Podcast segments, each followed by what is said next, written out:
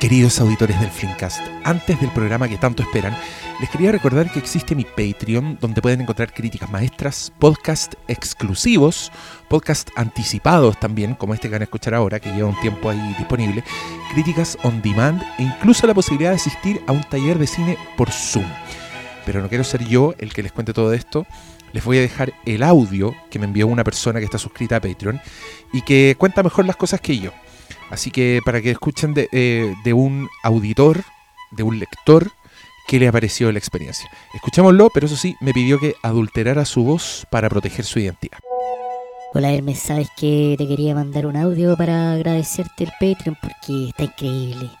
En serio viejo, la plata mejor gastada que en cualquier otra cosa. Yo prefiero pagar tu Patreon a pagar impuestos, por ejemplo, o el permiso de circulación, o el remedio de mi abuelito. Lo que pasa es que mi abuelito es medio nazi, entonces prefiero gastar plata en escuchar tus monólogos que en escuchar los monólogos de él, porque se dan las medias bolas el viejo. Pero además tu Patreon es más barato, así que, mira, gasto lo que me sale un par de café en el Starbucks, pero escucho tu podcast sobre los Simpsons. El, a la grande le puse podcast. También escucho tu podcast sobre las películas imprescindibles de tu vida. Sí, como le pusiste el Hermestásticas una maravilla y yo disfruto todo, así que incluso el podcast que hiciste con preguntas de los demás patrones, increíble, nunca había visto un, patrón así tan dedicado al, al, contenido, no contestaste mi pregunta, así que bajé un poco la categoría para castigarte. Ah, no, broma, compadre, sí, eh, está increíble, así que gracias, el contenido se agradece y también la oportunidad de cooperarte, de de volverte un poco la mano. Si hemos tenido cuántos podcasts gratis, como 300, loco, toda la, dedicación está bien ahora de volver la mano. Yo feliz pongo mi tarjeta de crédito. Eh, acá ya le comuniqué a mi abuelo que no vamos a comprarle más su remedio porque quiero subir la categoría a Wayne para poder asistir al Festival de Cine por Zoom. Así que increíble, Hermes el Sabio, cuídate mucho, suerte, éxito, gracias. Bueno, muchas gracias al amigo ahí por haber mandado el mensaje. Eh, si usted quiere disfrutar como él, lo invito entonces a que vaya a patreon.com slash Hermes el Sabio, seleccione su nivel y disfrute lo que voy a ir poniendo constantemente en esa página. Yo de corazón se lo agradezco a usted, próximo Meseniwi. Le agradezco al amigo que mandó el audio y ahora los dejo en compañía este gran episodio del Flimcast. Perdón, digo del Flimcast.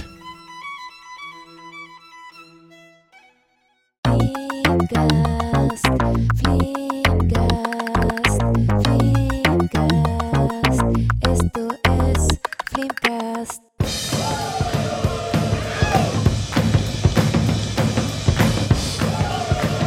Bienvenidos sean a esta pecaminosa edición del Flimcast. Tanto tiempo, Cristian Briones. Sí. No grabamos nada de la promo de Expert, ¿cierto? No grabamos nada desde Avatar. Ah, cierto, perdón, se, me, se, se me había borrado Avatar de todo. No, pero sí estuvo, estuvo bueno esa. Aparte que quedó, todavía están todos mirando ese, ese podcast y se preguntan. Entonces creo que. Yo no entiendo, ¿por qué tanta confusión? ¿Lo dimos todo? ¿Lo dimos Hablamos más de dos horas y media. Como, como la película de la lonera. No, no, no seguimos nuestra regla así que el podcast dure más que la película. No, Ahí está estaba difícil. Para esta también. hoy día también está difícil. no, hoy día está imposible. Además somos dos nomás. Sí, sí. No esperen la presentación de otros miembros de esta banda, porque este es un, este es un dúo. Este, este Dúo es el dueto, este es el dueto. O sea. Sí, que mira, yo anoche fui a la A la muchas premier. gracias Andes Films por invitarme, de Babylon, la nueva película del señor Damien Giselle, director de La La La- director de Moonlight, Director, director de Moonlight. el nacimiento de un villano. director de, de una película que me gusta mucho, una que me gusta y una que no me gusta. ¿En ahora, en ese ¿dónde? orden? En ese orden, Ah. cronológico. me gusta mucho, me gusta, no me gusta nada. Y ahora remontamos un poquito, Ya. decirlo, spoiler. Ya. Pero, Pero- ya, pero, pero esto quiero dejarlo en claro. Hoy día es. No sé qué día. eh, Hoy día es miércoles. Hoy día es miércoles. ¿Miércoles sí, es? 11. Miércoles 11. Perfecto, es miércoles 11. Tú fuiste a verla el martes 10 El en la noche. 10 en la yo lo fui a ver el martes 10 en la mañana. Ya. Y la única comunicación que hemos tenido es cuando me dijiste, oye, ¿viste Babylon? y yo te dije, amigo, pero yo voy saliendo, ¿qué quieres hacer?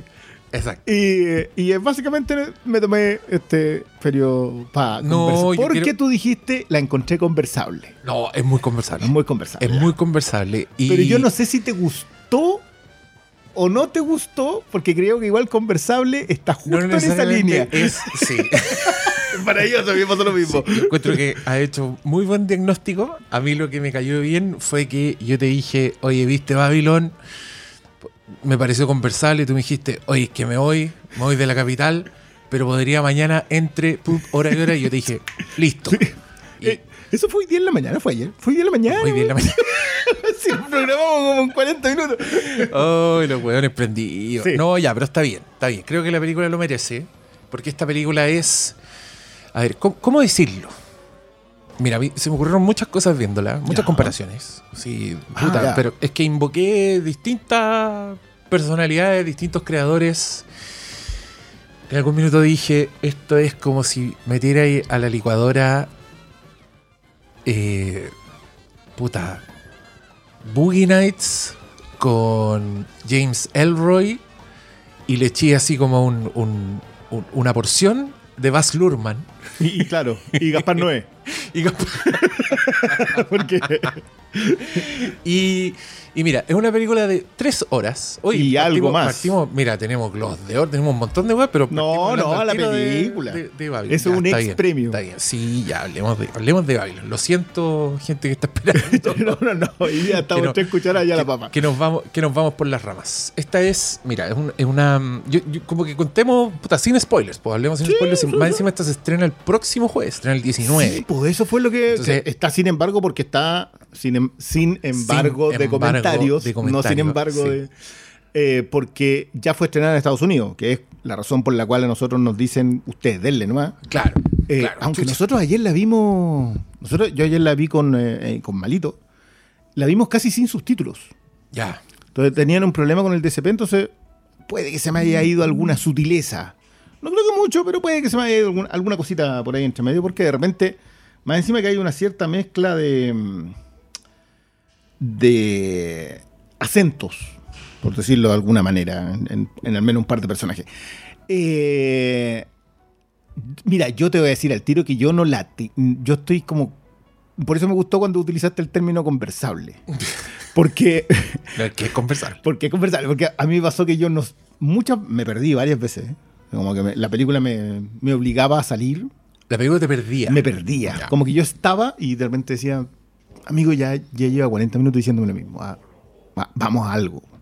Eh, y, y siento, por más que yo soy, yo estoy muy defensor de lo expositivo, pero menos defensor de lo explicativo.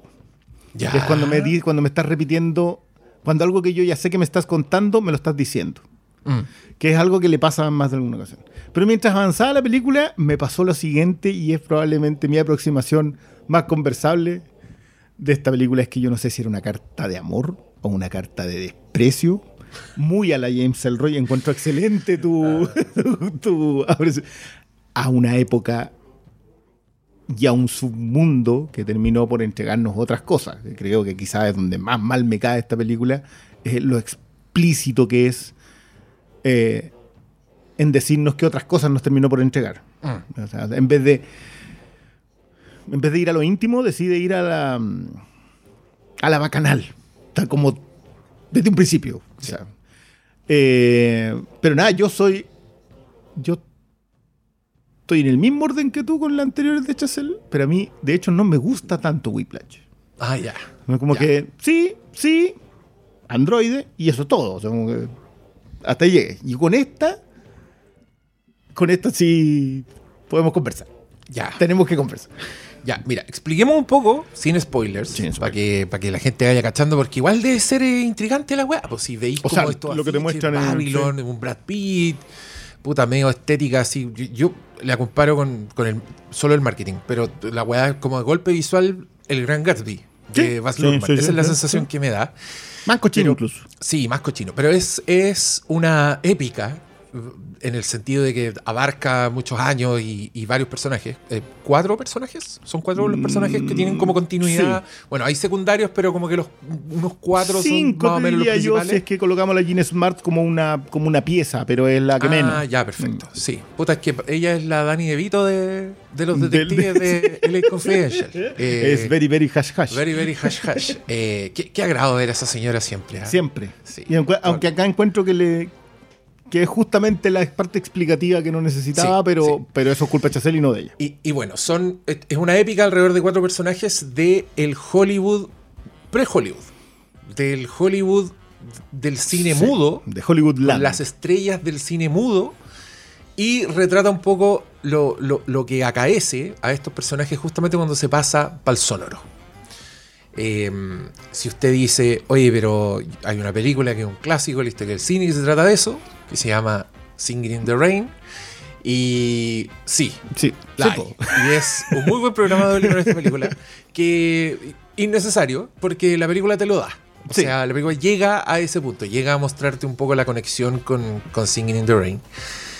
Y, y es una película muy ambiciosa, donde el señor no se... Entiendo la comparación con Gaspar Noé, porque llega un minuto en que ya el señor básicamente dice, ya, fuck it, a la chucha, como en la hora 2 horas 50, donde dice, ya, al pico, con esta weá, Salgamos lo- pa' lo donde vamos queramos". a decir todo en esta película y vamos a disparar así por todas partes y alguna weá le vamos a echar un A- alguien, alguien va a resultar herido de algún balazo. Alguien le va a llegar un balazo, disparemos para todas partes.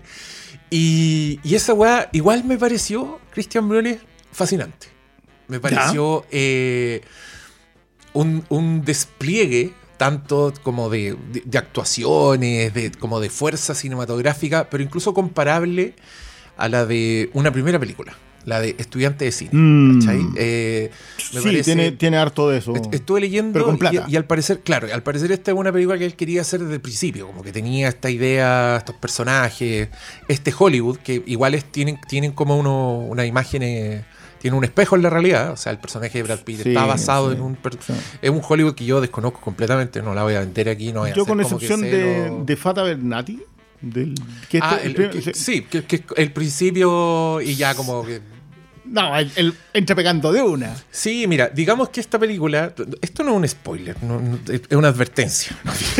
Más bien. Pero es que yo haría un compilado de películas donde los créditos entran súper tarde.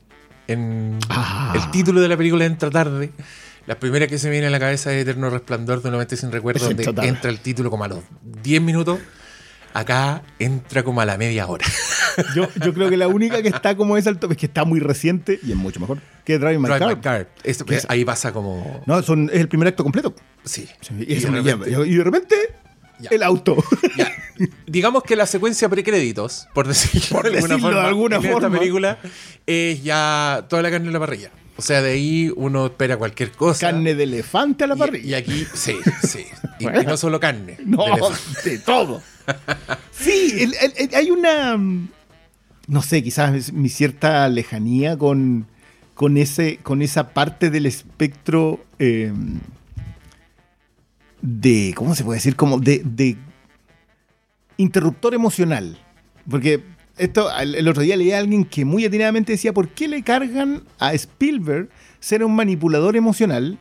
Cuando Spielberg, si es que manipula emocionalmente, es en positivo. Pero nadie le carga a Gaspar Noé, a Lars von Trier o a otra gente en su mismo, en esa misma lead, ser manipuladores emocionales cuando ellos hacen exactamente lo mismo, pero lo hacen en el otro lado. De producirte asco, de producirte molestia, incomodidad, pero es lo mismo. Son exactamente señor. el mismo tipo de manipuladores. ¿Por qué se la cargamos a Spielberg? Encuentro que quizás mi lejanía, de, de- de- sobre todo de Von Trier, eh, no, no tanto de Noé. Yo como que Gaspar Noé sí se la compro. Sé lo que estáis diciendo, pero te la compro más que el otro que no me... no Yo respeto demasiado a Gaspar Noé. Yo, no, yo, yo también, yo como que... Y sobre todo con las últimas, creo que el, el hombre anda muy... como que también está en el momento de... "Ah, ya, si ya voy a hacer esto, Fuck it. vamos. Sí. Además, ese weón, yo creo que ese weón despierta todos los días y dice, soy Gaspar. Noé". Yo soy Gaspar. Se, se mira el espejo Vamos. y es como al revés del. Mostremos pichula, nomás, mostremos. Total. Hagamos sufrir al espectador. Tratamiento ludo- ludovico. 90 minutos. sí, de, de, de una hora con 45, 90 en eso. Pero esa, esa, en esa primera tanda yo dije, ok, o es en esta película entraste aquí, o en esta película no vas a entrar. O sea, ya a mí no me sorprende nada que haya gente que esté amando esta película y hay otro que esté diciendo esto es una basura. Entiendo completamente la reacción, la apoyo, porque yo soy de los que creo que lo que tú utilizas el término fascinante. A mí me gusta, yo creo que todas las películas divisivas son fascinantes. Solo que hay algunos que están más fascinados con no entender y otros no. Ah, entiendo. ¿Cachai? O sea, como que hay mucha idea de, ya, si esto yo no me lo llevé completo para la casa, no me lo puedo llevar y que se, y que se quede en la pantalla en el cine. Eh, y yo acá, como te dije, creo que es excesiva, sobre todo esta primera hora. Es, porque debe ser como una hora, o la sentí como una hora.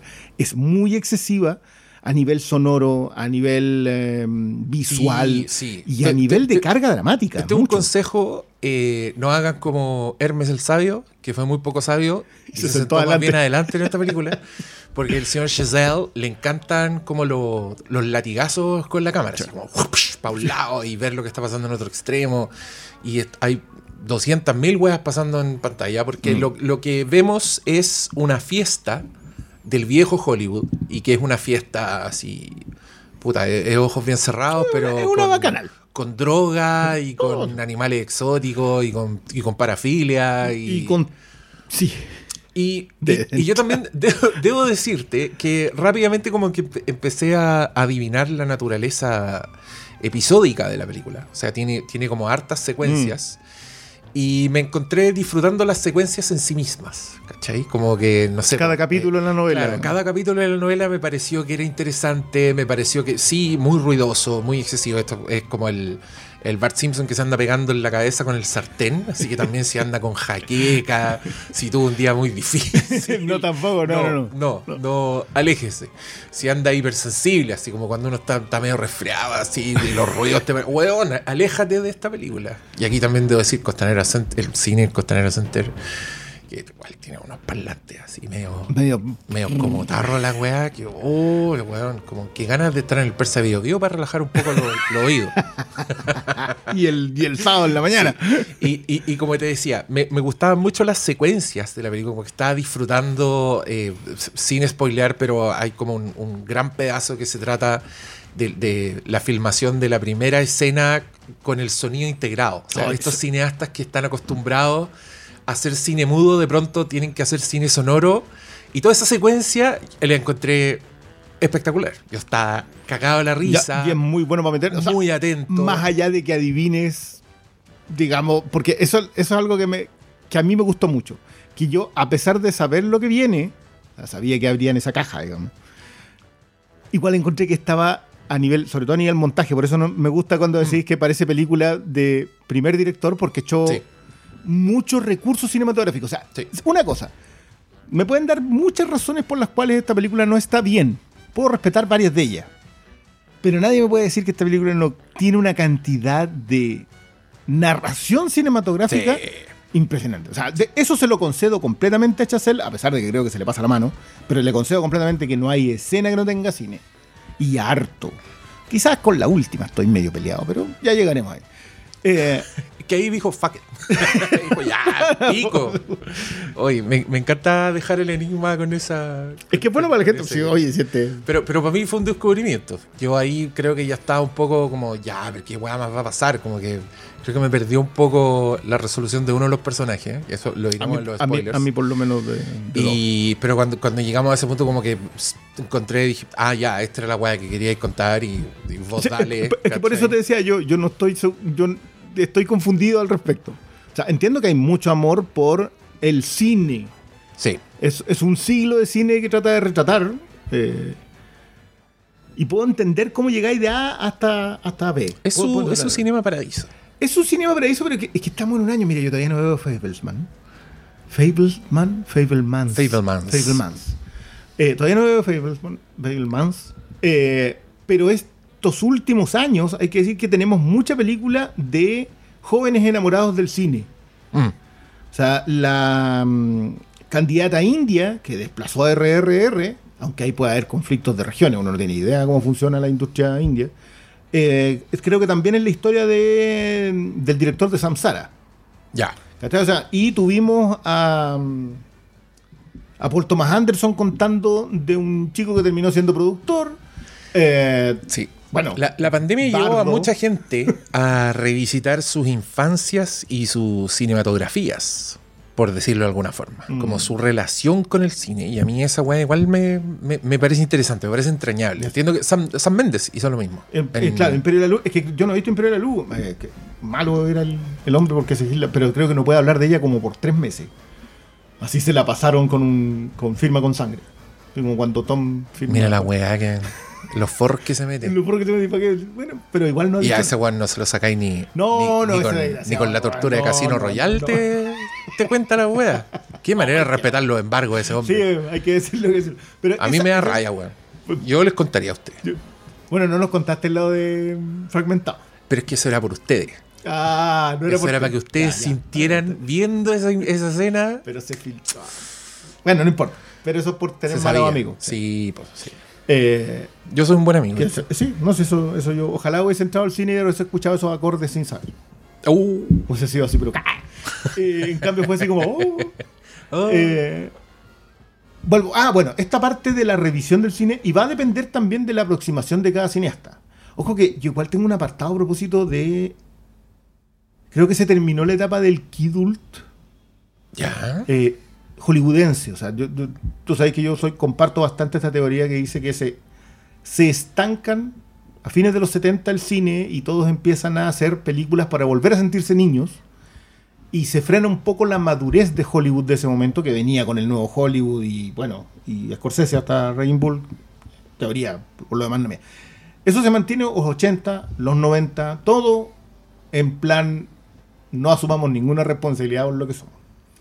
Y ha pasado en los últimos años en que hay mucha historia dura sobre ser adulto contada desde los puntos de vista de niños. Entonces, al revés de ser historias sobre adultos que no quieren ser niños, las consecuencias. Incluso Megan, te diría yo que tiene un, tiene un ápice de eso. De no queremos asumir el hecho de que hoy día nos toca criar una generación. Entonces, son, son, pequeños detalles, más allá de, lo- de mis matices con Megan, pero, pero lo tiene. Y como que eh, hay mucha película con niños al respecto. After Sun tiene eso, la nominada Irlanda, la, la niña callada, también tiene eso. Como que eh, Hit the Rod, la anterior, la iraní del año pasado, también es una mirada con un cabro chico. Entonces, creo que hay algo ahí que se comparte. Como eso co- coincide con directores mirando su infancia, yo creo que puede, puede haber, podemos estar teniendo un, un sub-subgénero que puede ser muy, muy entrete de revisar. Ahora, Chazelle no va a su afición individual. Yo no sé si acá está el niño Chazelle. Esta no es una conversación del niño Chazelle. No. Esta es una conversación no. del- de casi un académico. Sí, Y- es, un, es un historiador. Claro, historiador, claro, como se- un repaso histórico. De un momento bien. Que este momento sí es turbio. ¿ah? Yo, quiero decir que los 50 uno siempre piensa que son como los más. Pero los 50 ya venían con niveles de censura más o menos importantes. El que lo pillaban más o El menos. código Hayes. El código Hayes. estragos. Y justamente esta época, sí, esta igual fue una época de escándalos donde el, el Hearst, el, Así pues. el, Don. Kane, Sí. como, como su poder en la prensa también hizo cagar estrellas. Sí, y levantó otra. Y levantó otra. O, entonces o lo intentó como- al menos. El, el, el gordo este que mencionáis tú. po. Fatal Ese es un- Vernátido. Ese es un eh, Roscoe, Sí. Que un weón que lo hicieron cagar, tuvo una, una muerte. Unas muertes por ahí. Sí, pero eso, eso fue le- muy de tabloide. Se le, se le murió una chica con la que él estaba haciendo el delicioso porque la aplastó. Y esa weá se transformó en un escándalo que después el Hearst lo acusó y otra y una actriz lo acusaron como de violación. Sí, sí. Y fue una weá bien terrible y el loco como que dejó su carrera, pero era un cómico muy popular, Muy en popular. esa época. Era un y, final- y finalmente fue declarado inocente. Y gente se Lo- echó para atrás. lo- lo- a los gordos comediantes les va mal, weón. Les va mal. Muertes tempranas, Ah, con escándalo, con drogas. Y si usted está escuchando y se ha dedicado a la comedia. se, se- se quiere dedicar a la comedia y está entradito en carnes, Va- váyase. le sugiero un al gimnasio. Sí, váyale. No, porque. ay, El gimnasio es peor. ay, sí, mamá, el comediante gordo, eh, por algo le va bien. Sí, po. sí, sí. No, pero eso fue. Es que fue bien. Escandaloso. Me acuerdo, leí un artículo de Farachi hace muchos años. A, a propósito de justamente la investigación de los. Porque hubo mucho crimen igual en esa época. Y eso Sí. que todavía no se había metido Sí. el crimen. Que se metió. La mafia se metió en los 50. ¿no? Mm. Pero todavía en esos tiempos había. Sobre todo por el tráfico de droga. La, la cantidad de. ¿Y por qué era turbio Los Ángeles en esos años? po? Sí, pues mira, si yo por eso saqué Elroy, porque a mí lo que. Pero de hecho, la, la novela de Elroy que, que yo me acordé viendo esta película no fue LA Confidential, salvo el, el hash El hash, hash. la, la periodista, la columnista con poder, que también era capaz de, de sepultar carreras, de levantar, que era como el barómetro un poco Mm. del- de, de ese mundo, sino que de la Dalia Negra Sí. Que es uno de estos crímenes escabrosos de Hollywood, que no, no tiene solución, es un caso abierto, y que el James Elroy inventa una explicación, pues y ahí tú entendís qué es, y también es un submundo espantoso donde esta, esta Y weá en, del... ese, y en ese tiempo ya existía de alguna manera la forma de replicarlo. Que eso fue un. Que ese, ese fue un detalle que agrega él. El, Roy- el- la Dalia Negra igual es posterior, es, si no me equivoco, posguerra. Eh, el crimen de la. O sea, ya existe Ya, Hollywood. claro. Ya existe. Que este es el detalle. Nosotros decimos que existe Hollywood porque antes era Hollywood Land y el letrero en realidad de Hollywood Land era para vender condominio. No tenía nada que ver con lo que hoy día el concepto de Hollywood. Pero ya era una industria gigantesca. Estamos, hablando de mil, a fines de 1920. La industria hollywoodense era lo que te describe acá. Pues tú de repente estás ahí. Que eso. Denle la gracia que hay gente todavía con los cojones para hacer escenas como las que se manda este desgraciado acá. Yo creo que no veía una escena como con 500 extras en la pantalla hacía mucho tiempo. Eh, y se nota, se nota. se- acá no, Y- es, no hay es- distanciamiento social, como dice Malito. Y, y es bonito el, el cariño de esa weá, porque te lo muestra, te muestra cuando están haciendo Sí. ese tipo de películas, pero mudas. Entonces, es Entonces como una- da lo mismo el caos el- que hubiese afuera. Claro, y el, y el set es completamente distinto al imaginario que tú tenés de un set cinematográfico. De hecho, me encanta porque muchos personajes dicen, eh, has estado en un set, un set es un lugar mágico, y después veí el set de cine y la weá es como básicamente un peladero, de gente gritando, música en vivo, que también Que- me... que está muy bueno. eh, Bueno, ahí, ahí hay una. hay- hay- es que es el otro guiño, que es uno de los personajes que de alguna manera uno deja. Porque ver, acá, digámoslo, son cuatro personajes: son Brad Pitt, Margot Robbie, los protagonistas. Eh, Manny, el el Manuel. claro, Manuel Torres. español, ¿verdad? No- Que- sí, pero, pero- es el representante del mundo hispano. El Y- la gente y que el músico. Y el, El- músico. Que es The One That Got Away. Exacto. Eh, que, que- y que me gustó mucho esa, esa mirada porque también tiene que ver con lo que le pasó al, al- al Black Hollywood, que no empezó, po. Y no empezó porque, que no quiero spoilear de nuevo, pero creo que Chazelle sí tiene sutilezas en esta película que me gustan mucho, versus los excesos que no me gustan Es que tanto. las sutilezas están sepultadas debajo de, del, del Baz Luhrmann del, del. Sí. Es- Entre todo lo otro más elegante, quizás. es más estilizado. Es más suyo también. Eso sí, claro, es más, es más videoclip, es más como me- unas mezclas visuales, aunque Chazelle igual se se termina yendo a la mierda con esa wea, pero como que mantiene, digamos, lo, lo análogo hasta, hasta, hasta cierto punto de la historia. Lo análogo como, no sé, Narrativamente. Sí, Exacto, narrativamente hablando. Pero a, a- de- ¿a qué iba con, con la Black Dahlia? Que el- la Dahlia Sí. negra, eh, claro, es posterior, es ya en el Hollywood, pero justamente como que la corrupción en la Dahlia negra está enraizada en esta época. ¿cachai? Son como los hueones que Sigue siendo Los Ángeles. ¿no? hicieron ese imperio. Entonces, de hecho, según, según Elroy, el, el asesino de la Dalia negra es como un weón que, que es como un hijo de un super magnate que el weón Sí. tiene escondido y que es, es apasionante esa historia, se la recomiendo Que, mucho. que lo han, que lo han repetido muchas veces después, pues True Detective tiene, lo tiene la misma base. po, sí, tenéis toda la razón. Sí. Eh, por, algo el, el rey del crimen. po. Como él mismo se define. ¿Cómo no adorar a un caballero así? Bacán. Pero cuando, mira, es que yo también me acordé de Boogie Nights. ¿Te acordás que Boogie Nights es como toda esta épica y que llega un punto en que el, el mismo Paul Thomas Anderson te pide disculpas porque todavía sigue la película y te dice una cosita más antes de irnos y tiene como todo este acto donde van a la casa de Alfred Molina y el Maravilla. está con El de los petardos. Con los petardos, ya. Esta película tiene esa secuencia. Sí, tiene tiene la esa- secuencia y tiene, tiene hasta el petardo. Sí, sí. ¿Te acordás del petardo? ¿Cuál es el petardo? pero, pero. Entonces yo estaba, estaba, igual estaba contento, como que me sentía un poco en, en terreno familiar, ¿cachai? Como entendiendo muy lo, el tipo de película que este weón está tratando de hacer.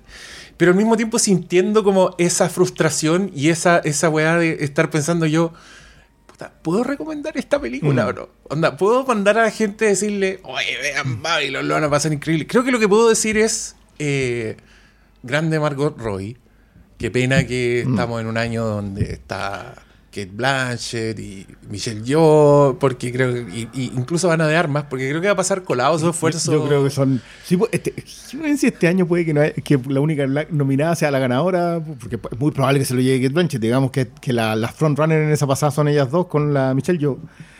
Pero puede que sea la única blanca nominada. ¿no? Si puede ir la chica de Till, puede ir la. que no sé por qué, la Viola Davis por eh, Woman King.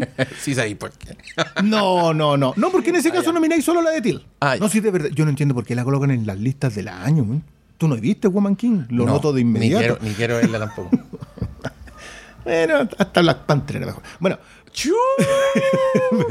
eh, Ana de Armas, que vamos a ver a pesar de la mala publicidad y del poco empeño que le ha puesto Netflix y logra romper, en el BAFTA ya la hizo.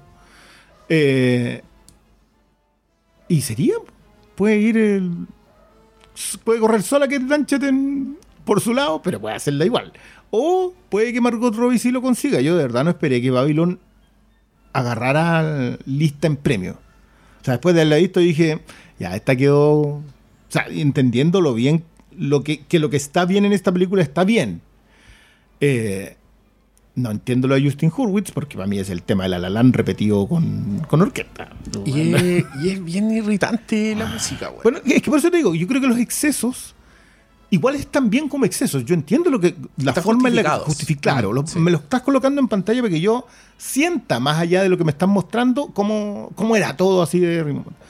Eh, me gusta mucho de, de nuevo el personaje del músico porque también es el que el que lo vio pasar. Mm. Y esto porque esta es una película que abarca 1926, si no me equivoco, parece que el- el- es el primer año, y termina en el 52. Aunque diga, digo termina, no es porque termine ahí, sino que tiene de alguna manera una película que te comprime un espacio de tiempo, pero no necesariamente va así como cada cuatro años. De repente Sí. pasan meses entre una y otra y después Mm. faltan, pasan más años entre una. Pero esa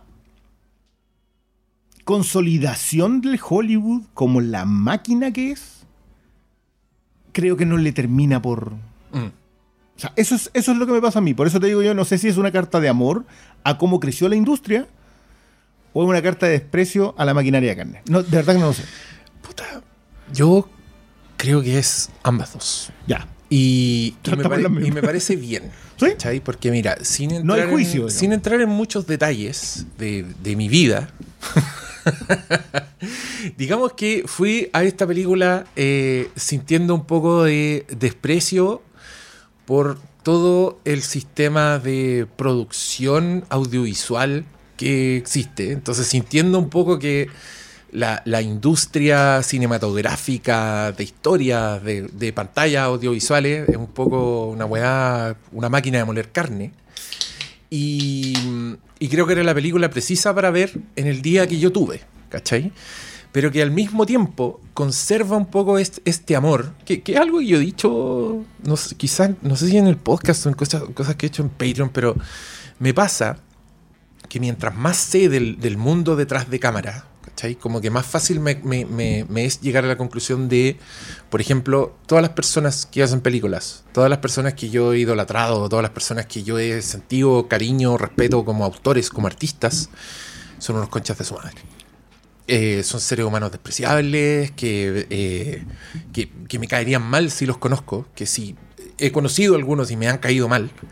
Eh, pero que de alguna forma sigo amando, eh, las películas y sigo leyendo sobre lo increíblemente concha su madre que fue, no sé, William Friedkin rodando sus películas, pero al mismo tiempo siendo completamente incapaz de, de dejar de amar esas películas.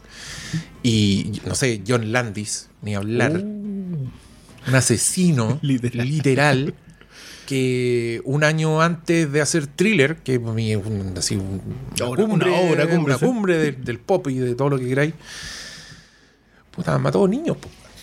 Ese, Irresponsable. ese, ese- ese es un poco lo. Aquí yo me estoy exponiendo como ser humano porque a mí, a mí me cuesta mucho esa weá. Yo no, no puedo cancelar a alguien que me gusta, ¿cachai? Yo entiendo que es, es fácil cuando uno dice, ay, yo que cancelar a esa weá en un weón que no conocí, que no te gusta, que no te importa, que tenés cierta distancia. No, y que ya tenía otras distancias eh, ideológicas previas. Sí, O sea, es, muy, y- es muy- es muy fácil estar en contra de cierto perfil de individuo. por- absolutamente, pero cuando ya estamos hablando de weas formativas, que me, que me perfilaron como ser humano, hermano, voy a putear a John Landis cada vez que pueda, pero cada vez que le doy play, weón, a thriller o a un hombre lobo americano en Londres, estoy ahí como... Pero, pero, pero creo que yo llegué a la fórmula de estar en paz conmigo mismo con esa wea. Y eso es que eh, yo ya decidí, y esto es un consejo para todos los que están escuchando, em, que las obras son mías, no son de esa persona. ¿cachai? O sea, el minuto que yo, teniendo, no sé, cuatro años, me. Puta, están llamando ¿No? a mi teléfono. Ah, perdón. Eh, cuando yo tenía cuatro años y vi, no sé, thriller, esa weá se transformó en, en mí, en parte de mí. ¿Cachai? Y, y ahí fue para siempre. Y ya me da lo mismo lo, que- lo que pasa en el futuro. ¿cachai? ¿Por qué, me, ¿Por qué me van a quitar esa weá? Lo bueno de eso es que aplica también, y aquí doy un consejo así de taquito. He leído mucha gente que dice, ponte tú, no sé, que terminan con, con una pareja que querían mucho y dicen, oh, me cagó esta película. Ahora nunca más voy a poder volver a ver esta película o escuchar esta canción porque la escuchábamos juntos. Yo aquí vengo a decir, apropiese de las cosas. Esa, esa- Entonces, canción, la gente esa tiene película- sentimentales. Sí, esa película, esa canción no es de los dos, es de usted. Así que recupérela, escúchela 10 veces la canción, vea la película dos veces al tiro para que ya para que deje de asociarlo a un tercero. Las, las obras son de uno, ¿ya? Ya.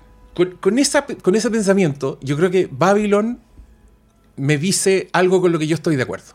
¿Cachai? Ya. Que es un poco como ver este lado horrible, por supuesto manteniendo las distancias, yo no estoy en Hollywood, no conozco directores ni weas, pero, pero se puede entender lo horrible de esa maquinaria, lo horrible de ese mundo, como la cantidad de eh, weas nefastas que permite el solo hecho de existir como estas comillas, máquina de sueños, que también es como todo un subgénero que podía ser... Puta, hace poco vi de nuevo Showgirls en Movie. Y creo que también puede ser un programa doble con esta weá. Se trata un poco de lo mismo, como de la, de la máquina de moler carne. Y, y Showgirls la podéis colocar con varias otras, por mucho que hay gente se resista a la idea de que no es una mala película. No, pero. que me llama la atención.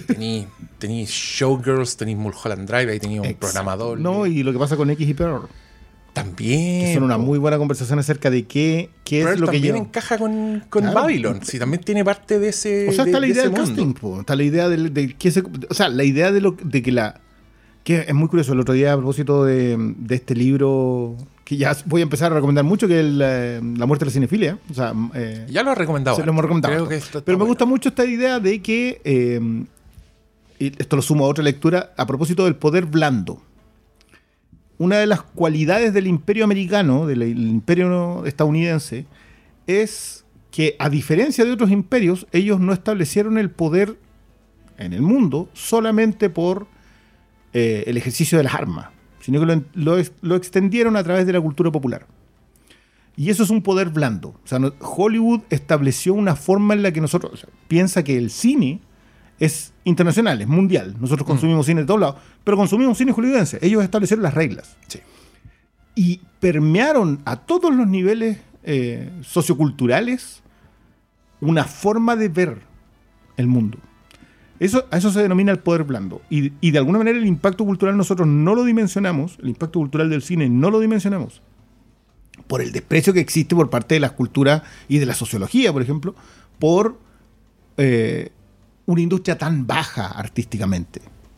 Sin embargo, probablemente es de la historia de la humanidad la que más impacto ha tenido. Tiene más impacto que la literatura. y que la música ha logrado definir, o sea, pi- piensa en lo que pasa con la Segunda Guerra Mundial y la idea de que la ganaron los norteamericanos cuando por muertes, por esfuerzo bélico y por todo, la gana la Unión Soviética. Cáchate. y lograron dar vuelta esa mirada del mundo y el mundo tiene la idea de que los héroes de la Segunda Guerra Mundial son los norteamericanos. Ese tipo de cuestiones es tan potente que cuando tú empiezas a ver la pre, toda la previa que lo tiene, que, eh, que Pearl funciona en ese aspecto, y, e insisto, X también funciona cuando de alguna manera las nuevas generaciones se quieren rebelar contra ello y vuelven a, en- a caer bajo el hacha. Ah, te fino ahí. Pero yo te voy a agregar una que es de Fontana Rosa, a propósito de don Diego Armando Maradona. Que él decía que a mí no me importa lo que Diego hizo con su vida, a mí me importa lo que le hizo a la mía. Que es una de mis frases favoritas cada vez que yo tengo que repensar una película. Tú entenderás que un fan de Peckinpah y de Polanski está enfrentado constantemente al hecho de que sus grandes héroes fueron Criminal. criminales. no, no, Peckinpah no, Peckinpah era más buena tela que... Pero era un, era un tipo desagradable, huraño, que se tomaba un bar completo, literalmente, con James Coburn se tomaron un bar. Entonces eran gente que... Eso era- es delito, pobre. por lo menos contra tu cuerpo. y le cargaban la cuenta a Warner, si eso es lo mejor de todo. Uy, genios. 40 mil dólares. tienen Imagínate respeto. 40 mil dólares de la época en la cuenta del bar. Cacha, Eso se tomaron. Eso. No, pues si ahora estuve leyendo que la. La Margot. ¿cuánt- ¿Cuánta plata debe en un momento su personaje? Debe 85 mil dólares. 85 mil Trataste de colocarlo Ya. ahora. No, en, en, en internet decía cuánto es ahora y era como 2 millones de dólares.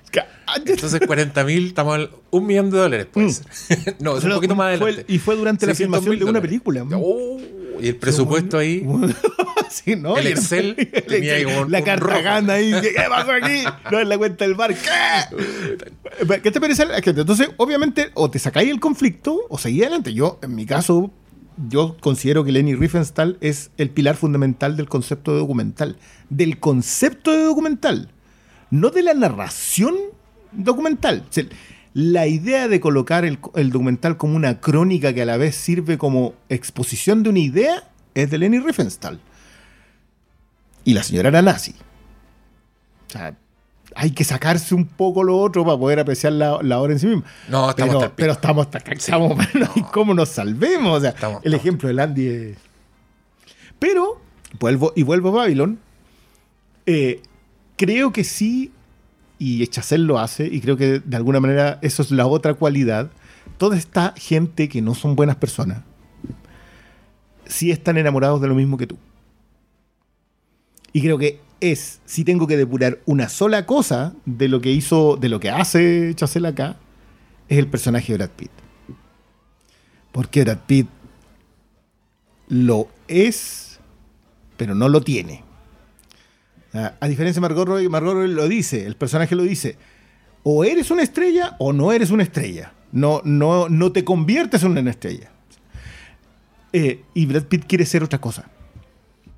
Y creo que ese personaje, más allá que creo que Margot Robbie está mejor, y, y me, y me vale, o sea, ojalá que siempre ella esté así de bien, pero creo que ese, ese me resume todo, y por eso también estoy tanto conflicto con el final. De, de- de- de- de todos los personajes, en general, como que me gustó una sola resolución, que es la del músico, el resto no me gustó ni una. Eh, y la de la crítica también me gusta mucho. Mm, También es buena la, la salida de ella. Me acordé mucho del final de The Deuce. que yo no he visto. Que tú no has visto, yo le recomiendo mucho cada vez que alguien cuenta un capítulo en la historia de algo para permitirte cortar otra cosa. Creo que esa es la- otra de las cosas que no me gustó de los Chazelle. Creo que me cuenta una sola cosa de lo que está pasando. Y no profundiza en lo que significa cada personaje de esa cosa que está ocurriendo. Mm, Que, que es donde quizás aprecio menos lo que hace Margot Robbie. Porque toca una sola en la tecla que es la que le encomienda el director en la historia que está haciendo. Creo que no pasa de esa tecla. O sea, si la comparo con Pearl, la comparo con la Mia God, la Mia God tiene una cantidad de matices su personaje impresionante.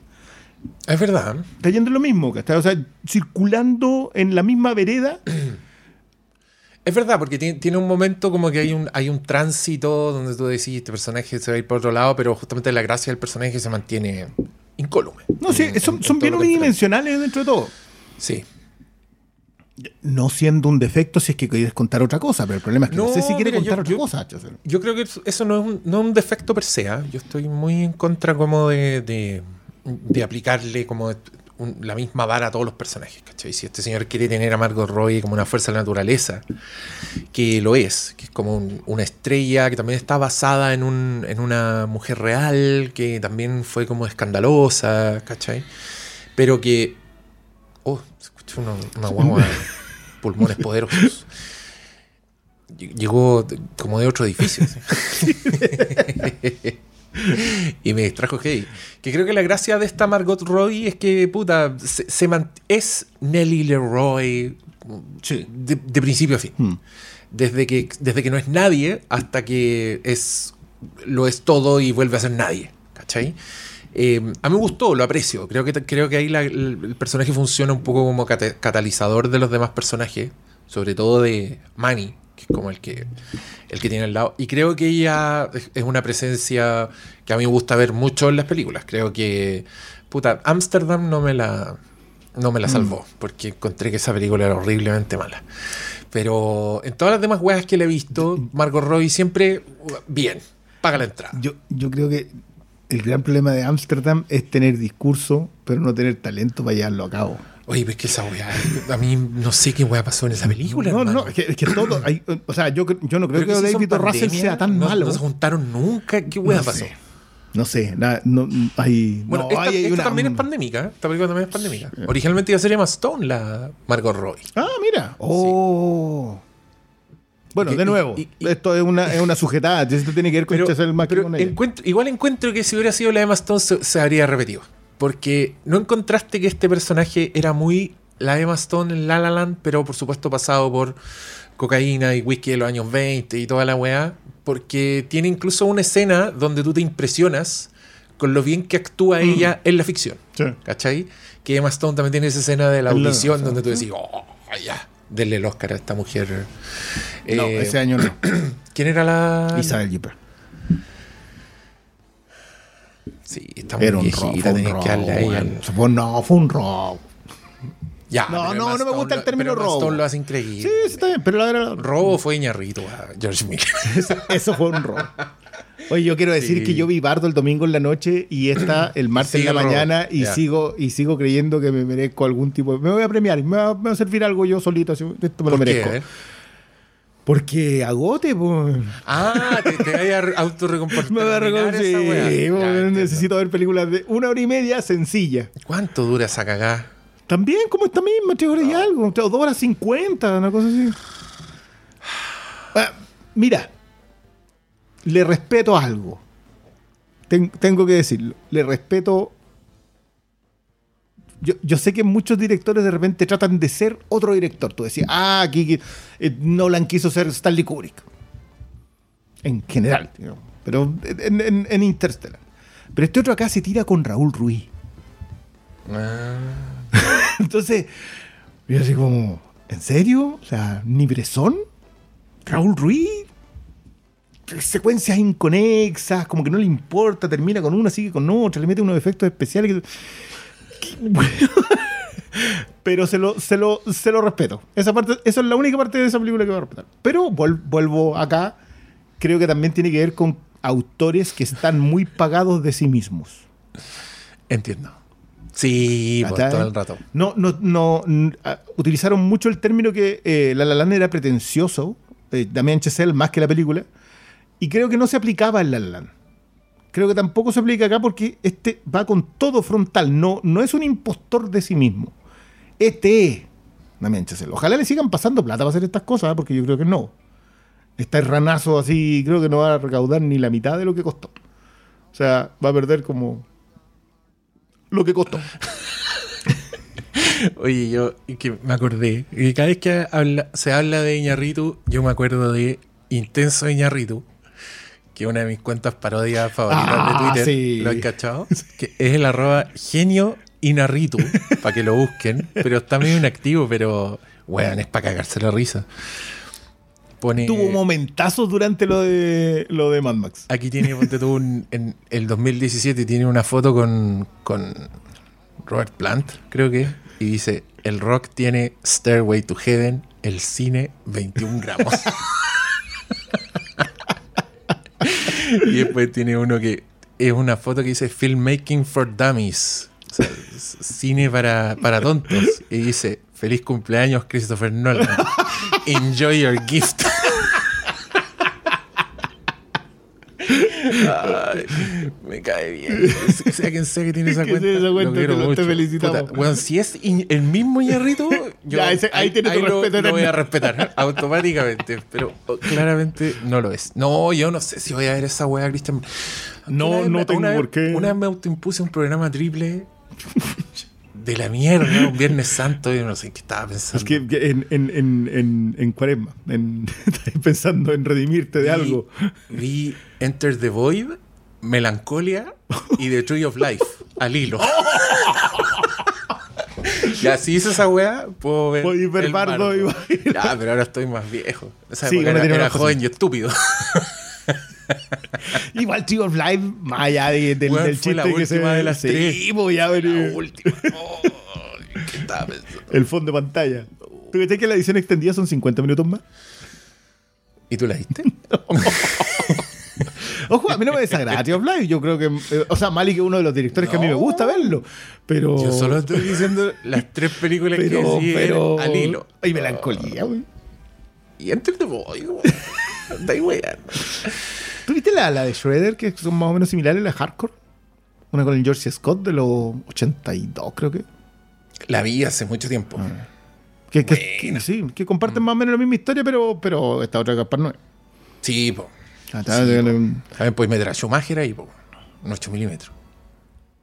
que- que- no, está. Sí. Más hardcore que Enter the Void. Sí. Sí. Eh, volvamos a. a Volvamos, ver. Ya, tirémonos con spoilers. Ya, vamos con los spoilers a partir de ahora ya. Obi-Wan nunca te dijo qué pasó con tu padre. Él me dijo que tú lo mataste. No. Yo soy tu padre.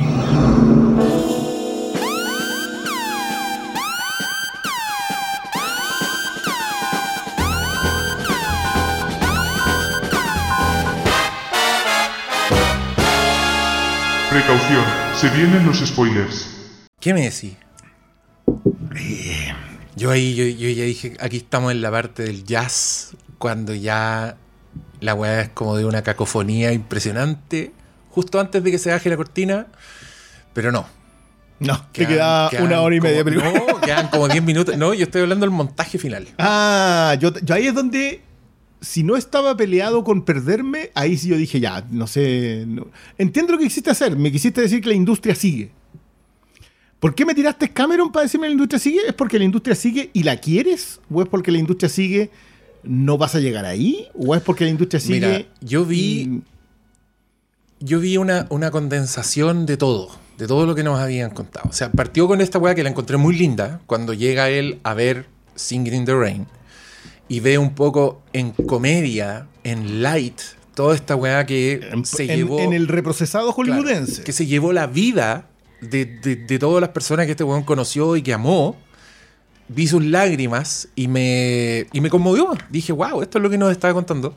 Y después se da la vuelta, que encontré que era uno de los momentos más bonitos de la película, pese a que, claro, llegando a la hora 3, cuando ya te pasó un tren así por encima y tú estás como pidiendo agüita, cuesta apreciar el momento, pero me gustó mucho el movimiento de cámara que se va de él, que está como en la platea alta, recorre todas la, todo el público donde hay como una fauna que quiero verla de nuevo, solo para ver a todas las personas que están ahí, porque era hermoso, como que había, había una niña soñadora, que tú decías al tiro, puta, aquí está la próxima weona que van a meter a la máquina de moler carne, porque estaba muy con cara de... Yo voy a Esto ser es una fascinante, estrella. claro. Estaba como el, el- el gordo fumándose un cigarro, había un niño durmiendo, había como gente Una pareja- una pareja ignorando la película. sí. Me, me encantó esa wea. el, que- el- el consumo del cine pre y que- antes, po. y, y que también debo decir, es, es un poco, quizá a ti te pasa lo mismo, pero a mí igual, como que todas las películas que se tratan de amor al cine, de mostrar, como que tienen un punto base. Porque yo ya, ya me gusta, ya lo paso bien, Mm. si lo hacen bien, po. si, si, si No, ilustran hay- ciertas hay- cosas bien, son didácticas. Yo creo que esta película igual te enseña harto. O sea, si, si es muy ilustrativa, ponte tú, en, en el paso del, del cine mudo al cine Eso, sonoro. eso es muy bueno. Y de las dificultades y de por qué el cine cambió tanto con los avances tecnológicos. Y, y- y de cómo si- lo sigue haciendo. Entonces, por eso me gustó que metieran a, a James Cameron, porque el weón igual te está diciendo así como desde donde estamos. eh, no te está diciendo que el cine cambia. Te está diciendo que el cine seguí. cambia y tú seguí. Y, y creo que con ese montaje que abarca tanto, porque tiene. Tiene para el weón que le gusta el perro andaluz, tiene para el weón que le gustan los cazadores de la arca perdida, tiene, tiene para los weones que están ahora cachín Sí. llenando las arcas del señor que todos dudaron no iba a No, recuperar la plata per- de Avatar. En, en este podcast se dijo. No, en este se dijo. podcast, Este podcast es No aval. se apuesta. Este podcast es aval James de. James Cameron. Nosotros firmamos, incluimos la, la boleta, el informe de servicio de impuestos y somos avales de James Cameron cuando quiera. Cuando quiera, cuando lo necesite. No, el. Y, ¿Qué? y- Pero- pero- que espérate, y- y que volviera de ese montaje al weón, ya habiendo llorado, ya habiéndose destrozado su corazón, a seguir mirando cantando bajo la lluvia y a llegar a sonreír, yo dije, ya, está bien, está bien, Chazelle. Eh, me dijo algo con lo que yo estoy de acuerdo. ¿Cachai? Me, me, me, me dio la carta de amor y la carta de odio en la misma película. En la misma película. Sí, es- es- eso es lo que me pasaba a mí. Yo no sé, no sé cuál era la declaración en esa. O si era la declaración con el matiz. No im- o sea, para que tú llegues a, a ver eso, hay mucha gente para abajo que dio la vida. Mm. Eh, y entregó porque quería esto. A mí, una- el personaje que a mí más me gustó obviamente fue el del músico, porque creo que es muy buena la conversación acerca de lo que le ocurrió al cine hecho por estrellas afroamericanas, porque no había nadie detrás de cámara, por ejemplo. O sea, nosotros hablamos mucho de la Black Exploitation, pero la Black Exploitation existe única y exclusivamente porque Hollywood no dio pie a que se hiciera cine afro. No había. eh, ¿Cómo se llama Brown? El, um, no, no era Brown. El futbolista americano que se fue a hacer cine. Eh, Jim Brown, Jim Brown. Que se fue a hacer. Él dice: ¿Sabes qué? Me voy a ir y voy a, voy a ir a hacer cine. Me retiro de la, de la National Football League y me voy a ir a hacer cine. Y se convirtió en una estrella de cine y de alguna manera es como uno de los pilares de la Black Exploitation. Y los 70 existe la Black Exploitation porque no los dejaban hacer cine. No había, Sidney Poitier es una excepción. ¿Cachai? Entonces, creo que la representación de ese personaje que dice, no, yo no estoy aquí para esta weá y me voy. Y es el que se fue. Y se fue a hacer lo que hicieron ellos. po. A hacer su propia cultura. Por eso es una cultura que está tan separada. Creo que de alguna manera también presenta su admiración, que ya lo había hecho en La La Land en algún nivel, eh, más allá de que el mejor de ellos era un buen blanco, pero ya te vamos a conceder ese punto. A lo mejor eres muy joven para entender que lo que estáis haciendo ahí no está bien, pero ya, acá sí lo hiciste, se va. Y se presenta ante un, un público pequeño, pero que en realidad sí ama lo que él está haciendo. Eh, pero Manny, que pasa por, todos, por todas las etapas. Mm. Manny primero tiene que casi tragar mierda, literal, para llegar al punto más alto que es ser productor ejecutivo, para pegarse un porrazo por culpa de el personaje Margot Roy, en realidad por culpa de él, ¿no? Sí. Eh, no tenías que haber hecho todo lo que hiciste, pero uno no, da- no toma esa decisión. Corazón la toma por uno. Sí, pues no, y este, pero, pero este da- es, es bien como ilustrativa la película en decirte como que este señor tiene un tiene un, un punto, un límite. Juan dice, ya, ok, esto es lo que quieren que haga, ahí está su tarjeta, señor, yo no vuelvo más. Yo no vuelvo más. ¿Cachai? Sí, el Que- personaje del. Que es algo que Manny no hace nunca. Hasta que, puta, está con su rostro ensangrentado y frente a un sicario que lo quiere matar. ¿Cachai? Em, Me, me encantan esos personajes que, que pasan. Así que después se convierten como en leyenda. ¿qui- ¿Quién era ese personaje? cachai? Que creo que es de Cleaner en, eh, en Nikita, que después termina siendo León el profesional. po. Ah, Que este me, me gusta mucho esa, esa- esa idea, pero claro, acá un. Pero lo que le pasa a Manny, creo que. O sea, todo lo malo que le pasa a Manny es por culpa de, de estar obsesionado con, con el personaje Margot Roy, con Nelly Leroy. Leroy, no me acuerdo cuál es. Ah, ah, todo esto, gran aparición de Eric Roberts. Sí. Está más apareció- bien. No, y esa escena es súper buena. La de la escena de la serpiente. la encontré buenísima. Y, me imagino que alguien ya describió que eso no, no, no funcionaba así, pero él, ah, ese es el otro gran personaje y que creo que también es el, el que nunca entró, que es la, la asiática. Y que, y que Y- te queda clarísimo que lo único que quería era entrar. Sí, pues sí, ya estaba ahí desde que o sea, tenía que hacer los créditos hasta que a ver si se podía presentar, pero nunca entró, que también está basado en un personaje real. ¿Cachai? Bueno, acá hay harto... Sí tengo un poco la queja que es como la historia por encimita de los personajes, que está bien porque tú estás construyendo tus propios personajes. Podéis tomar una pinzada de este y, y un pelito de este otro, me da lo mismo. Eh, pero, y acá mi conversación a propósito del personaje de Brad Pitt, porque el personaje de Brad Pitt es el tipo que está diciendo, no, acá nos está faltando algo, necesitamos hacer arte con esta cuestión y cuando se le presenta la oportunidad no tiene el talento. Porque el mundo cambió y creo que por eso no me gusta que sea tan explicativa, porque ya me lo habías dicho. Ya estaba claro. ¿Cachai? Entonces no, no tenía que hacerme ese discurso, una- es una queja que yo tengo siempre. Eh, y creo que la llevaba al borde del abismo de que, que tiene... eh, mm, ahí- por eso te digo, ya hay muchos momentos en que me perdía. Bueno, Quizás por, la el- inte- por el nivel de intensidad también. Sí, sí. Sí, pero- y también porque es bien, es bien de escuela de cine esa weá, pues bien de, de primera película. Hay un personaje se, se vuela los sesos. ¿no? Pero, pero a la vez, no sé, en teoría me gusta. Quizás quizás es la experiencia de ver esta weá, porque también encontré que eran. Eh, una película muy. que conversa harto también. Salverdiendo, no estoy diciendo que anda por ahí, pero conversa harto con Once Upon a Time in Hollywood. De o sea, tiene una, tiene una la- escena espejo. La, la Margot Robbie es como el, el anti, la anti Sharon Tate en esta película. Es Claro. la, que, que la otra weá es como el símbolo de la esperanza, del futuro, de, de- de la inocencia, weón, que sobrevive en Hollywood.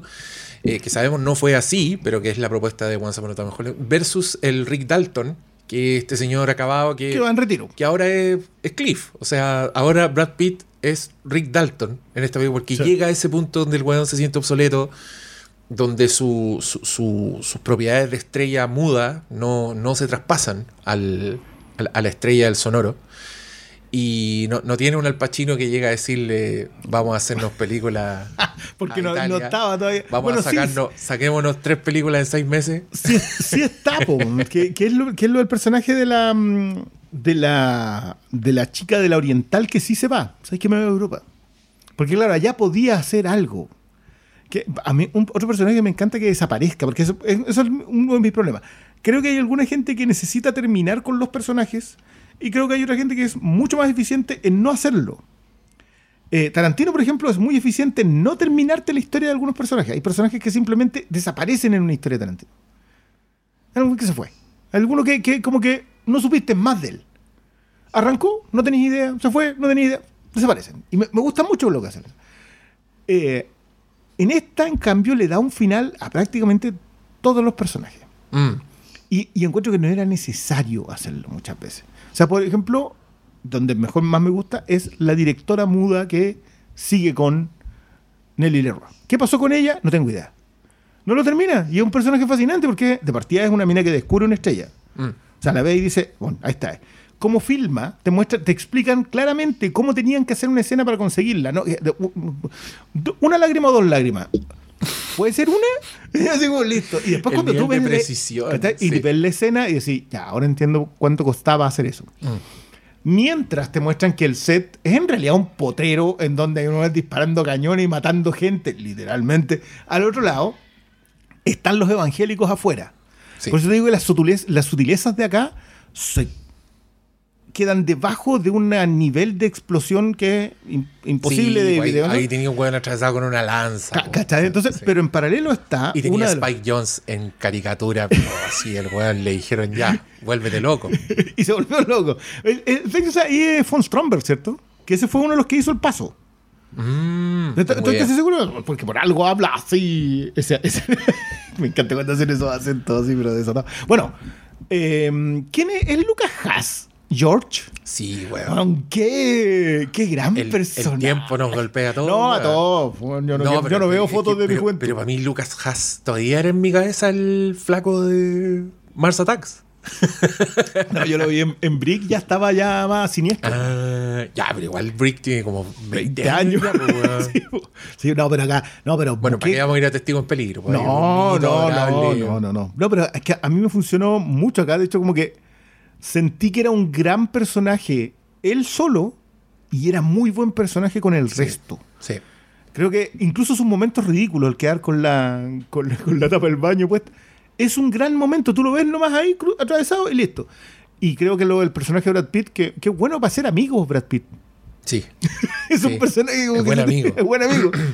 Eh, pero muy te, re- te redefine todo. Pero de nuevo, creo que ahí lo- el momento de la, de la escena, cuando te remarca cómo se conseguía una escena muda, onda, llegó la cámara, esta luz es perfecta, se hace y tú la ves después en blanco y negro y decís, pero bueno, podrían haber hecho de noche. Sí, sí, est- estaba buena esa weá, pero también me gustó el cariño y lo, lo- lo documental que tiene ahí esa Mm. película. El, A pesar el- de lo frenético. ¿no? Claro, como, como darse el tiempo de mostrarte la edición, de mostrarte la inserción de los carteles del cine mudo, ¿cachai? Como to- toda esa weá creo que te, te da carne para no, pa no soltar la película. O sea, en mi, en mi opinión. Lo- cuando los diálogos se escribían después que las películas. O sea, que Sí, se escribían cuando la estabais viendo. Era, era pura sensación, la Claro. weá era entras, como Claro. emociones fuertes, pero el diálogo después era. Ah, lle- Llego yo. a Esa mujer no el- existe. Esa mujer no está ahí. Oye, ¿esta mina quién es? ¿Qué importa? man? Esta mujer no existe. Solo existe para ti. Ese, ese tipo de Mm. direcciones que... A ver, no es que nosotros no hayamos visto hoy día cuando se hace una película que un director no se acerca a alguien y le diga algo así. Pero el tipo de ejecución, y es muy bueno también el paso, eh, que te hacen con, con la gran secuencia. Yo creo que si hay un Oscar clip en esta cuestión, es ella tratando de hacer el personaje, de, de hacer una comedia romántica, Mm. contestando un teléfono. Porque ahora las cosas sonaban, así que todo tenía que sonar. Y, Eh, y tenés que achuntarle a tu marca para que se escuche el micrófono. Cambió completamente todo. Sí. Hoy día no, hoy día, de partida, cuando ya se inventaron el tema de los doblajes, se reemplazan diálogos.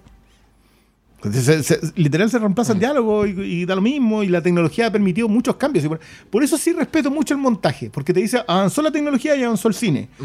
Pero los espectadores siguen más o menos siendo los mismos. Por eso la descripción muy visual, digamos, de los distintos tipos de personas. Bueno, hay gente de toda, es un comercial de Benetton, esa- la- la- ese paneo que te... Ya está. Sí. Pero no, no sé, no sé por qué me sacaba de la película. No sé si es una cuestión de Chazelle, no sé si es mi sesgo con Chazelle, que no me gusta tanto. Eh, pero le, re- le reconocía y le reconozco mucho el virtuosismo en el exceso.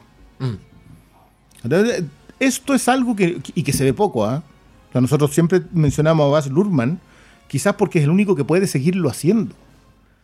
Pero hacer que tu exceso, finalmente tú lo mirís todo y digas, "Ay, ya, vamos, si donde le pongáis pausa a esta cuestión, está todo ahí de fondo bien hecho, no pasa casi nunca. po. Sobre todo por el abuso del, efecto especial hoy día.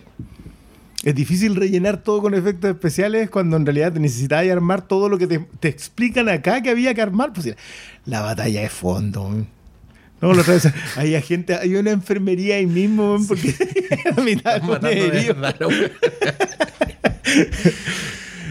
Sí, yo la emparenté un poco con la sombra del vampiro, en ese sentido. Ya. Que también una- que Perfecto. esa, esa también tiene mucho amor por el cine. Sí, po.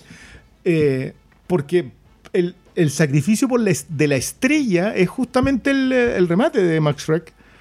Eh, pero creo que acá el personaje de Mar- Margot Roy es la que se lleva, se lleva demasiado el peso de una historia que, que quizás por eso te saca. Mm.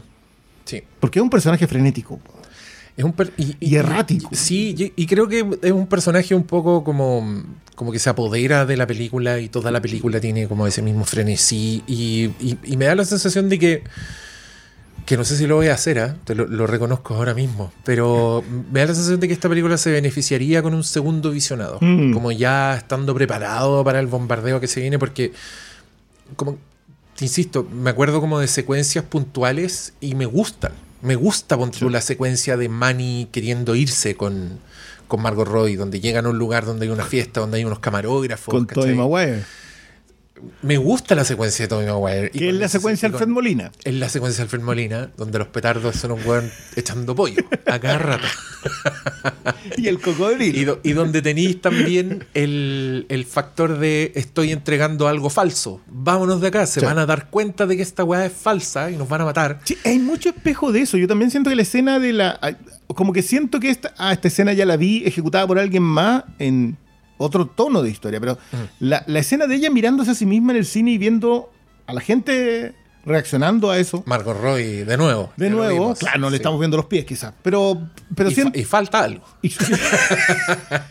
Estoy leyendo Oye, el. que yo, yo vi hace poco esa película de nuevo, que la he visto ya como ocho veces. Puta la weá, buena. Pero Cada es vez me gusta más. Yo, a mí me está pasando que, en detrimento de mi cinefilia noventera, Tarantino está creciendo mucho. Mm. Porque esto es, esto es responsabilidad pura del Cinema Speculation, que ha sido un regalo que he apreciado mucho. Porque, El libro de ensayos, libro de ensayo- recientemente publicado. y que ya está en español, ¿eh? yo no tenía idea que, que ya sí, salió. tiene- Sí, se sí. llama algo así como pensamientos Entonces, sobre el no sé. cine, una weá así. Pero bueno, este, que yo en realidad no había pescado. Yo dije, ya sacará un libro, después lo leeré. Pero claro, me, me- me manda la, la regla de Guachupé de para qué comprar uno por uno si cuando puedes comprar dos por dos. Me lo, me lo pasó y yo no había visto la portada. Y la portada es McQueen con Peckinpah. Es McQueen con Peggy. Y es así como, ¿por qué yo no había ¿Por qué visto, no había- no me había no había lanzado tomado en cuenta este libro? Claro, llego, lo, lo veo. Eh, y muy fascinado porque yo hace rato vengo diciendo que una de, mi- de las cosas que estoy empezando a apreciar de Tarantino es que Tarantino te abre la puerta. Tarantino es, es eh, Bruce Campbell en el, en, la- en- en el teatro diciéndote todas las reglas antes de entrar y al final que no podí. Pero Spider-Man 2 reference. sí, como. Is that eso no a motherfucking Spider-Man 2 reference? Siento que Tarantino en su filmografía me, me ha invitado a descubrir un cine que cada vez que lo descubro me es más fascinante. Con excepción del cine de los 70 que yo ya, con ese yo ya venía fascinado. Pero este libro es un cine sobre, yo crecí viendo esas películas y mira, Qué lindo. un capítulo. Ya, estoy leyendo el capítulo del- vendiste otra copia. Te lo prestaría, pero me lo llevo ahora al. No, libro prestado, libro perdido. Mm. Decía mi, mi abuela. No, no decía mi abuela, digo yo. Bueno, pero, pero me pasa con Tarantino que. eh, de hecho, después voy a sacarle una fotito a un. No estoy seguro si un piropo o asesinato a la figura de David Fincher como cineasta. Ah, mierda. No, no estoy, no estoy seguro, porque puede que sea un tremendo elogio y otros lo podrían leer como una ejecución. Pero está, voy a sacarle una fotito. Ya. Puede ser leída como cualquiera de los dos, pero tiene que ver con, con que Tarantino de alguna manera te ilumina a mirar otras. Anda con una linternita acomodándote para que te sentí en el cine. Y siento que Chazelle, al revés de eso, yo no sé si me impulsa a mirar otras cosas de las que yo sí sé, eso de ahí es espejo. Mm, entiendo. Hasta eso como que... Igual hay hartas relaciones con, con Once Upon a Time. Creo que esta película también se, da, también se da la paja de mostrarte como la construcción de una escena, cómo, cómo se llega a una escena. Para mí está mucho- obviamente mucho mejor lograda en la otra película, que quiero ver una y otra vez sin parar. De hecho te dije, ¿la he visto de nuevo? ¿No quería hacer un nuevo podcast Sí, de sí, Time? Sí, pero oye, eh, avísale a los otros cabros para que graben, graben un one on one o yo me siento como el amante. Es que, es que mira, cuando yo digo UPA, Sí, sí. uno nomás dice chalupa. Entonces ya después uno sabe la segura. po.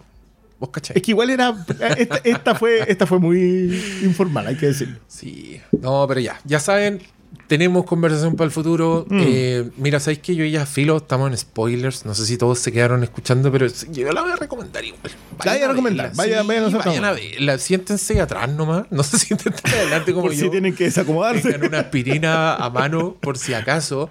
Pero van a haber buenas actuaciones, Mm. van a haber clases de cine de una época de cine, van a haber un mundo que nunca deja de ser entretenido igual. Si, digamos todo lo que digamos de este yo nunca me aburrí, nunca No, dije, no, "Oye, no, no, no. Yo yo la yo, hora, profe, yo- ver, nunca yo- dije esa wea. yo no yo no me aburría, pero sí me sacaba, como que sentía que la narración Sí. podía ir a un punto y decidía tomar otro camino que era justo el que yo no iba a seguir. Entiendo. Ahora, de nuevo, yo con Chacel no le compro todavía. no, no, yo, yo, creo que estoy, estoy igual, estoy igual que tú. Entonces, pero como que gusta mucho esta, por, por eso ¿Sabes que esa yo se la reconozco más que lo que me gusta? Como que tengo problemas educativos con ella, pero Ah, me gusta sí, mucho, me gusta mucho su narración. Creo Sí. que también es muy deudora de, del ritmo musical que tiene. Mm. Tengo menos flores para La La Land, pero la encuentro una muy buena película. Aún así creo que Moonlight la gana. Y no tengo ninguna cosa a favor de First Man. Lo siento, yo sé que hay mucha Sí. gente que le encanta el tono y que el androide no. actúe de androide y está No. bien, pero no, yo no, hay caso con esa. Pero esta sí, yo la pongo ahí encimita de... de- Sí, yo también, yo también. Me da la sensación de que como no, no persigas tus sueños. Es como el tema de, de Chazelle. que- que- Mm. porque se pueden cumplir en el caso de La La Land. Pero, pero también te dice un poco no, no persigáis tus sueños porque te vas a quedar solo, weón. Mm, Que el gran... Eso, eso es de Fitzgerald, ¿cierto? La, la- la de- del... Que lo peor... O de Twain, no me acuerdo. A eso uno está ignorante. No sé, weón. O sea, Por eso es un podcast mediocre. weón. Sí, nunca, pues, nunca- eh, eh, no, ¿cómo se- no lo podemos inscribir en los fondos de cultura. No, todavía, Sociología sin estadística, pues. Pero sí reconocemos eh, las virtudes que tiene Mm. esta película y que por lo- justamente por ser conversable, yo creo que vale la pena. Sobre todo, y si le gustan las películas, yo creo que vaya sí o sí. Porque, No, sí, sobre todo si, si tiene mucho aprecio, si tiene aprecio, no ni siquiera, ni siquiera tiene mucho aprecio, por cierto tipo de narrativa Mm. excesiva. Esta, esta película lo tiene. Yo, de nuevo, las cosas, si aquí alguien me da un, ¿cómo se dice? Panegérico. Así de el cine se termina en una obra como esta, ya, te la compro. Y si alguien la hace bolsa, ya, también te la compro. Sí, yo sé Eh, que, como que yo también. está bien. Yo también. Yo también. Creo que si alguien me dice que la weá es como el pelo. No, no le voy a discutir. No. No. Más allá de que el 2023 y uno está muy viejo para eso, tiene que ver con que esta es una película puntualmente que da para ambas cosas. Sí, sí, estoy de acuerdo. Y, y me parece muy bien. Así que. Mi recomendación es vean muchas más películas sobre el amor al cine de este último tiempo, porque se van a encontrar con, sobre todo internacionalmente hablando, varias joyas. Y con eso nos despedimos hasta el próximo. Muchas gracias, Cristian Briones, Bueno, por apañar. ¿cuándo Muchas gracias ustedes por escucharnos. Nos vemos en el próximo.